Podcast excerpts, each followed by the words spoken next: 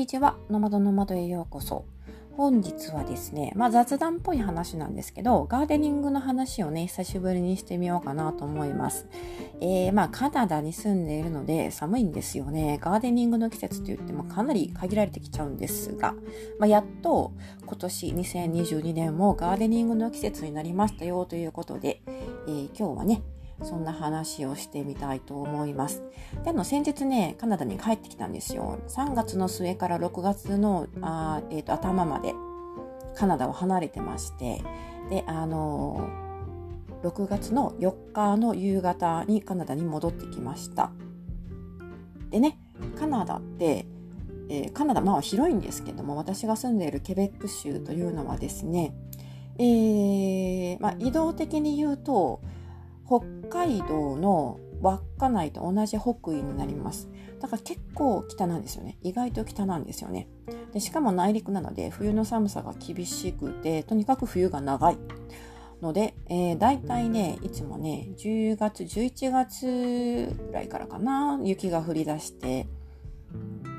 で、まあその年によって違ってはくるんですけども、11月、12月ぐらいから、あとは4月の末とか5月ぐらいまでは雪と氷の世界になります。だから当然この間はね、外でガーデニングすることは一切できません。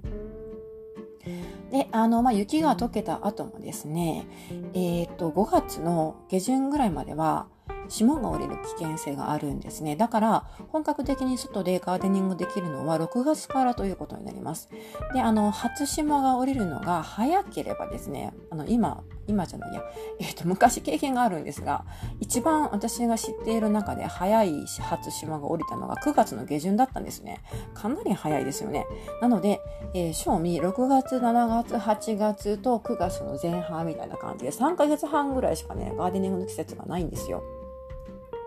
でですね、なので、毎年であれば、あの、2月とか3月ぐらいから、屋内でね、えー、種をまいて、で、苗を育てるということを始めます。なので、まあ、去年もね、そうやって、あの、苗を育ててから、6月、まあ、5月下旬から6月の頭にかけて、一気に苗を定食する、畑に植えるというふうな、えーと、作業をやるんですけど今年はだからその3月先ほども言いましたけど3月4月5月の間ここにいなかったんでカナダにいなかったんでそういう作業が、ね、できなかったんですね。で種をまいて苗を育てるということができなかったんでもう今年はですね6月に帰ってきてもいきなり直に畑に種をまきました。でね昨日あのえっ、ー、とだから4日の日に帰ってきて今日今これをお話ししてるのがまだ7日の日なんですけど日付的には7日なんですがあの、えー、4日の日の4日の夕方に帰ってきてで5 5日と6日でね種まきをねほとんど終えました。はい。あのとにかくもう本当に時間が短いのでできることはねできるうちにやっとかなくちゃということでかなりね体に無理をしての、畑作業、庭仕事やってました。でね、あの、今日は7日なんですが、今日はですね、昨日の天気予報で、今日一日中雨が降るということだったんで、昨日のうちにね、全部種をまいてしまえば、あの、水やりしなくても翌日雨が降るからいいかなと思って、全部ね、種をまいちゃいましたね。で、まあ、うーん、その直巻きというのがね、私はあんまり好きじゃないんですよね。直巻きすると、やっぱりね、あの、発芽率がやっぱり下がっちゃうんですよね。あのその、もともとその作物とか種類によって発芽率は高いものと低いものとかあるんですが、やっぱりね、種をね、畑に直巻きすると地面に直接巻いてしまうと、うーん、雨で流されることもありますし、種が流されてしまうこともありますし、あとはね、鳥がね、種を食べちゃうこともあるんですよね。だから、あの、直巻きはどちらかというとあんまり好きじゃなくて、本当はね、あの手がかかってもいつも種を、え、ー、と、インドアで種をまいて、でそこである程度の大きさまで育ててから定食するというね、えー、やり方の方が本当は好きなんですけど、まあ、今年はね、しょうがないなって感じで、種まきをね、やりました。だから全部が全部ね、多分生えてこないと思うんですよね。その生えてこなかった部分のギャップを、まあ、今度じゃあどう使うか畑をねどういうふうに利用するかっていうのがまたあの次の課題になるかなと思うんですが。とりあえず種をまいて、あとはもう待つだけみたいな状態になってます。でね、今、先ほども言いましたように、天気予報で今日一日中雨なので、今もね、しとしと雨が降ってます。あの、雨が降ってくれてよかったなという感じなんですけど、まあ、具体的に何をまいたかというと、かなりたくさんの種をまきました。えー、まずはですね、まあ、ざーっと言っておくと、ルッコラ、ルッコラ？日本語でルッコラですよね。あの、ベビーリーフとも言うのかな？に入っている、ちょっと苦味がある葉っぱですね。これと、これまあ毎年まくんですけど、あとレタスをね、数種類、結構何種類かまきました。6種類ぐらいあったんじゃないかなと思います。そしてからし菜系を少し、そして、えー、グリーンピース、きゅうり、ズッキーニ、かぼちゃ、しそ、バジル、枝豆、 beans。beans はね、えー、日本語で言うとオランダエンドウ豆と呼ばれるみたいです。そしてコリアンダー、ディル、えー、アマランサス。アマランサスはね、葉っぱを食べるためのアマランサスです。そして、ラディッシュ、カブ、小松菜、チンゲン菜という感じです。かなり盛りだくさんに、えー、巻きましたね。はい。で、この種を巻く前に、えっ、ー、と、畑をね、耕さなくてはいけなかったので、これがね、結構ね、体力的に辛かったです。あの、去年の、えっ、と、シーズンの終わりにですね、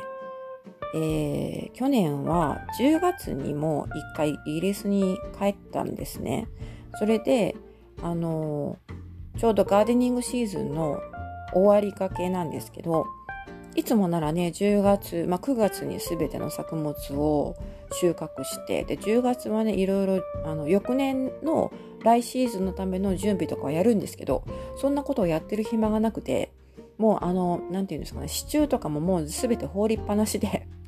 イギリスに旅立ったんですね。だから、で帰ってきたらもう雪が積もってたので、もう農作業とかね、あの庭仕事もできない状態でした。だからほったらかしになってたんですが、その辺の、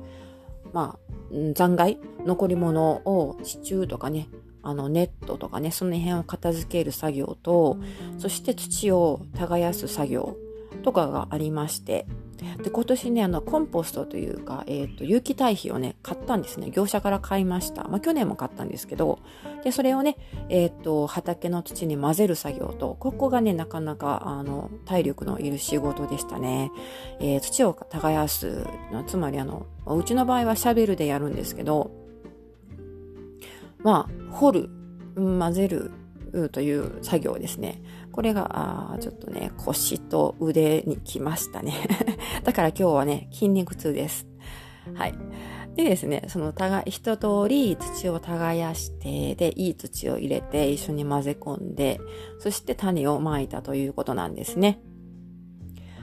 で、まあ、あのー、とりあえずでもね、やりたい種まきはすべてできたので、えー、ちょっと嬉しいかなという感じです。で、あの、先ほどね、まいたもの、種の野菜の、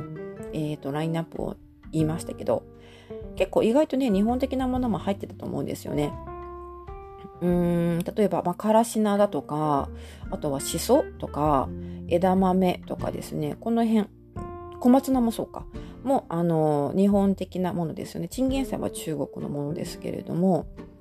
この辺もね、結構ね、えー、こちらで種を購入しました。あの、販売、ちゃんと販売されてるんですね。オンラインで買ったんですけど、普通のガーデニングショップとかに行くとあんまりこういうのは扱ってなくて、えー、ま、オンラインの方がね、割といろんなニッチな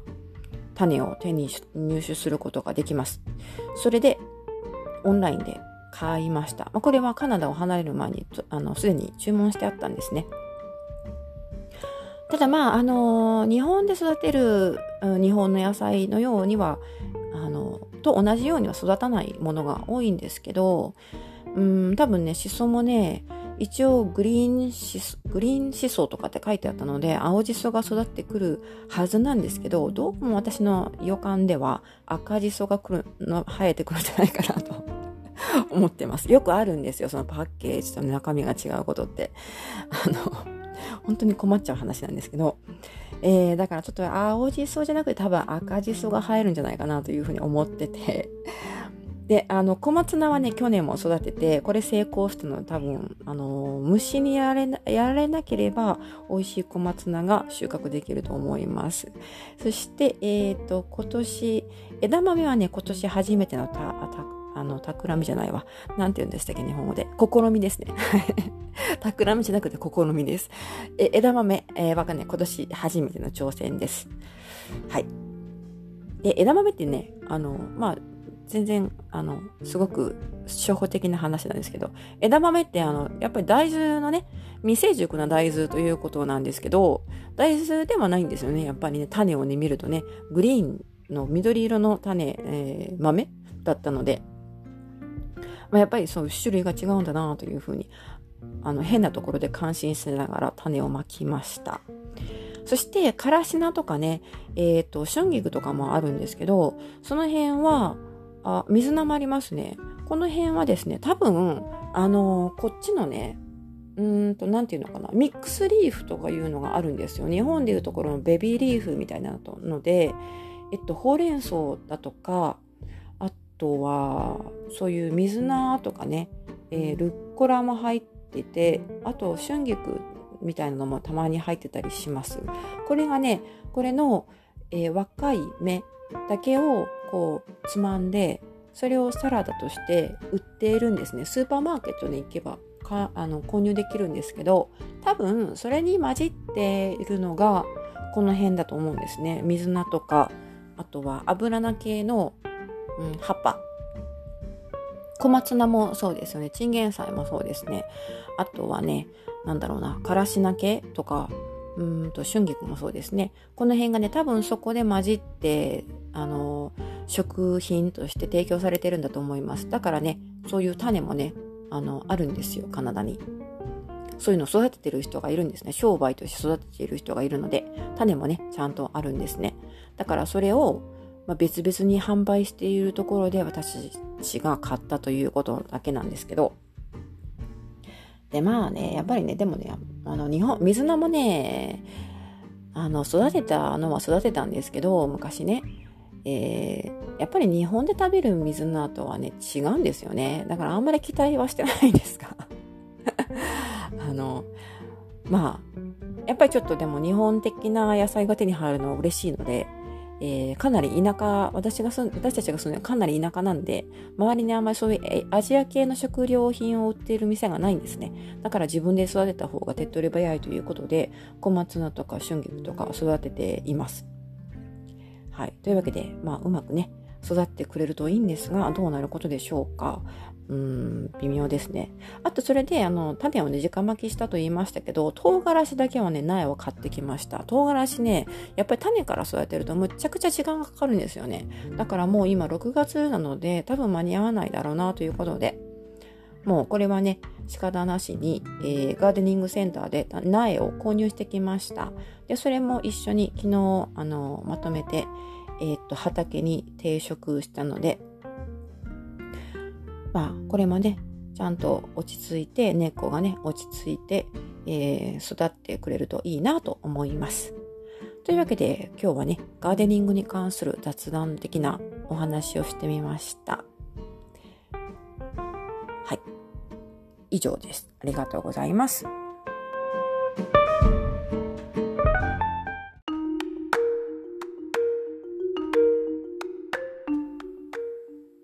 はい。というわけで、今回はカナダ暮らし、カナダのカナダの田舎暮らしということで、えー、ガーデニングの話をしました。まあ、ガーデニングの季節ね、短いんで、6月、7月、8月、9月ぐらいまででしょ？う先ほども言いましたけど。だからね、その間はちょこちょことガーデニングの話をしていこうかなと思ってます。はい。まあね、あの、日本で、えー、される日本、日本で行うガーデニングとかね、菜園とはまたちょっと違ってくると思うので、もしね、あのー、そういうガーデニングとか、野菜作りとかに興味がある方がいらっしゃったら、ぜひフォローとかしていただいて、お気に入り登録とかしてもらって、また聞いてみて、聞きに来てほしいなと思います。というわけで今回はここまでになります。最後までお付き合いいただきましてありがとうございました。ではまた次回お楽しみに。Thank you.